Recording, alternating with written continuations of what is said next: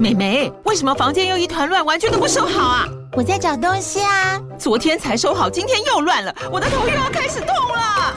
妈咪，我是在找虎标白色万金油啦。阿妈都说头痛擦这个很有效，薄荷凉凉的，可以帮忙舒缓哦。妈咪，爱老虎油。哎呦，今天怎么这么乖呀？很内行哦，还知道要用这瓶百年老字号的。虎标在手，全家神队友。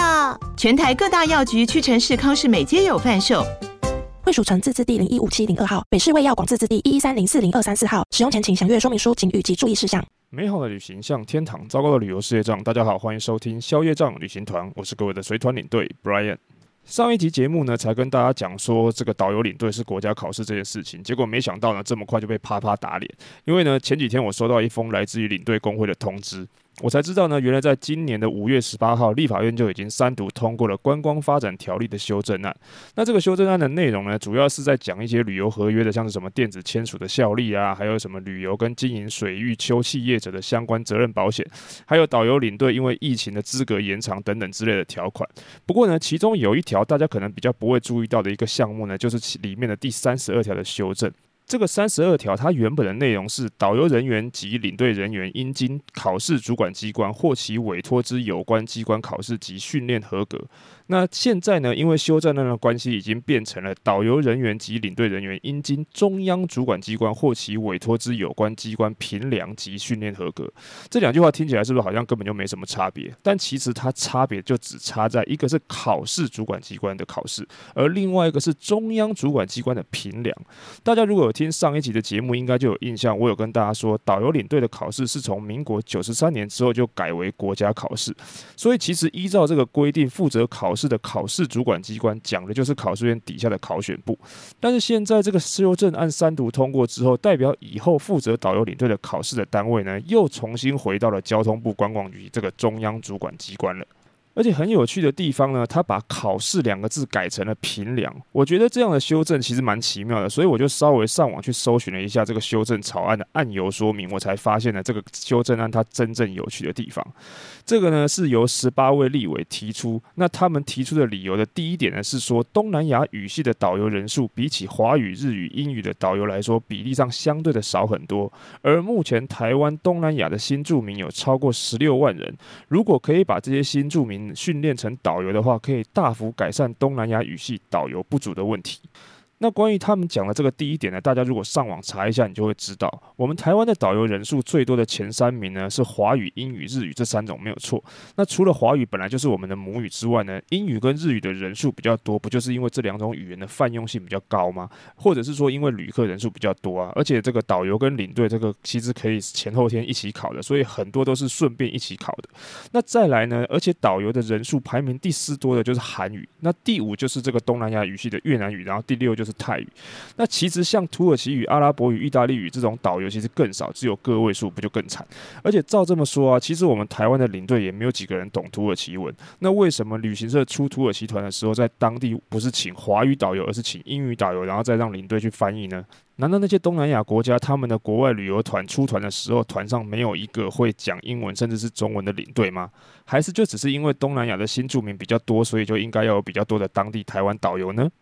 而且呢，说到新住民啊，这个修正案的第二个理由就更妙了。他说啊，台湾的这些新住民因为语言等问题，即便他们的导游知识足够，要通过国家考试仍有相当困难，所以希望将导游及领队的取材方式由考试主管机关修正为中央主管机关，让中央主管机关呢能够依照现况滚动式检讨，然后适时调整导游的数量。大家听到这边有没有觉得哪里怪怪的？如果这些新住民会因为他们可能没有办法看懂台湾的文字，或者是没有办法听懂台湾的语言，所以没有办法通过台湾导游的国家考试，那你要用什么地方去判断他们的导游知识足够嘞？这就好比我说我当了几年的领队，所以我觉得我有丰富的带团经验，也有旅游业的相关知识，所以我应该是很适合去当观光科系的讲师。但是呢，因为我没有硕士博士的学历，而且呢，我也没有时间去修教育学程，也没有办法通过教教师的资格考试，所以政府就应。应该要修改各级大专院校的讲师聘任条件跟资格，这种理由是不是听起来有八十七趴像？更何况呢，导游领队的考试一直以来都是资格制，而不是名额制的。上次也有讲过，所以我很好奇，他们要怎么样滚动式调整特定语系的导游领队人数？还而且呢，他们还在这个条文上面特别要把“考试”两个字改成了“评量”，这就更难不让人联想到将来会出现什么样很特别的因人设事的测验方式了。不过呢，虽然我觉得这个修法的理由很奇妙，但是如果将来真的改为中央主管机关，也就是交通部去考试的话呢，我也并不会因为我自己是通过现有国家考试，然后就去否定那些未来可能不是参加国家考试的那些导游领队，因为毕竟我觉得考试它反正就只是一个形式而已，而且呢，搞不好交通部的评量会更难，也说不一定。因为呢，像我以前听小张说，以前的导游领队他们考外语的时候，其实还要考听力，不像现在其实就只有笔试而已。而且其实我自己考上的时候，我也没有觉得有什么了不起。毕竟大家也知道嘛，有驾照也不代表你真的会开车啊。套一句广告词说的，我也是当了领队之后才开始学习怎么当领队的。那些考试的内容跟受训的课程，其实跟实际带团的状况还是有很大的差距。而且导游领队这个工作呢，其实也不是真的像大家以为的那种什么跟着吃跟着玩就有钱赚这么轻松。做一阵子就干不下去，转行离开的人也不是没有，不然呢，你们就不会在节目上听到我分享的那些内容，或者呢，你也可以在靠北旅游业这个脸书粉砖上面看到有这么多的 complain 跟发牢骚了。那大家也许会想问啊，如果这么辛苦，那我为什么还要继续当领队？其实啊，我不敢说这个世界上没有那种真的天生就喜欢与人相处、服务人群、观察人生百态的这种人存在，但是对我自己来说呢，撇开那种能够去世界各地走走看看这种冠冕堂皇的理由之外啊，我觉得很现实。实也很直白的理由，就是因为钱啊。导游领队的收入虽然不能算是很高，但是至少比一般的上班族都来得好。说到这个，我好像没有跟大家分享过这个领队的收入到底是什么样的一个水准，所以呢，今天我们就来顺便跟大家聊一下这个领队的收入到底怎么样。首先呢，领队第一个也是最主要的收入呢，当然就是服务费。那这个服务费的金额啊，可以说是数十年如一日。从我当初认识小张，听他讲，从他入行的那个时候，一直到我后来入行，就一直就从来没变过。那我们以一个新进的外语领队来说呢，扣掉一些特殊状况或者是跟前辈的团去学习之外啊，通常都是从我们说的南线，也就是东南亚还有韩国这些地方开始带团。那这个路线的服务费呢，都是一固定的一天一个人就是两百块。块钱，那其中的一半呢是导游跟司机的，另外一半才是领队的。那虽然韩国除了司机跟导游之外，你们常常还会看到另外有一个拍照小弟，但基本上呢，我们还是一样给他们全部人一半。至于他们之间怎么分，就不关领队的事了。然后呢，东南亚韩国的团一般来说都是在五天左右，所以呢，每一个旅客领队的服务费呢，total 就是五百块。那我们如果以一团三十个人来说，一趟五天的行程，领队的收入就是三十乘以五百，也就是一万五。千块。那假设领队像上班族一样，每个礼拜工作五天的话呢，差不多一个月就是四团左右。那光服务费的话，基本上就有六万。那如果遇到旺季的时候，是有可能是嘎到连团连到你都回不了家那一种的。那这个都是比较例外的状况，因为也可能会有一团都没有的情况之下。所以我们大概平均来说，如果以一个月二十天的话呢，差不多就是四团。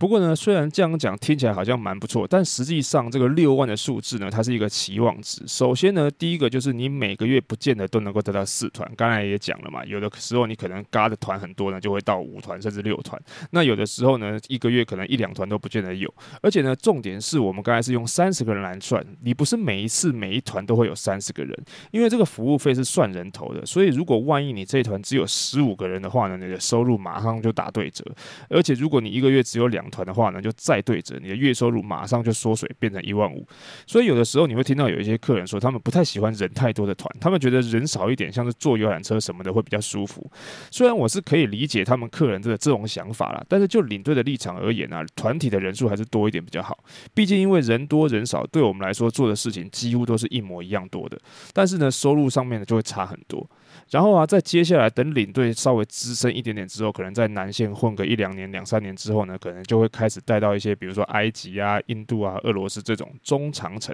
其实短程跟中长程大致上的分法就是，可能飞机我们可能讲五个小时到六个小时之内都算是短程，六个小时以上我们就算是中程甚至长程。那这种地方呢，一样都是有导游的团，不过这个时候呢，它的服务费就从一天两百块钱台币变成一天十块钱美金，然后天数呢也会从五天。变成可能八天到十天这样子，那不过呢，因为相对的一团如果变成十天，当然你就不可能一个月四团。同样的天数，比如说二十天，中长程的团呢，大概就是两团。所以如果算是同样的天数人数，然后中长线的这个领队收入，大概就可能比东南亚的领队都要多了大概百分之三十到百分之四十。那最后呢，等到这个领队开始带欧洲线之后啊，这个服务费虽然可能一样是美金，或者是好一点变成欧元，可是呢，因为这个时候你的行程当中通常就已经没有导游，或者是可能只有其中几天一两天有导游，所以即便是这个服务费一样是一人一天十块美金或者是十块欧元，但是也因为你只需要每天付两块或者是三块的司机小费，所以整体上来说，你的收入就比那种有导游的时候又再多个四五成。那这也就是说呢，在同样的人数跟天数之下，一个欧美长城线的领队光服务费的收入就可以比东南亚的领队多了大概快一倍左右。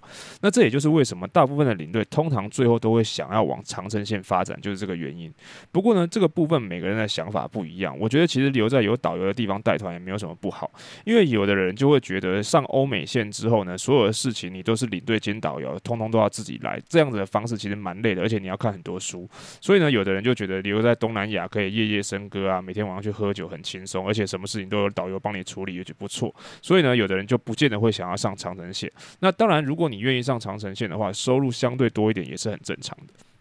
那另外呢，之前其实也有跟大家讲，除了服务费之外呢，有的时候还会有出差费这个东西。但是因为这个东西各家旅行社的规定不一样，那很多路线其实也没有所谓的出差费，所以这边呢，我们就不特别说了。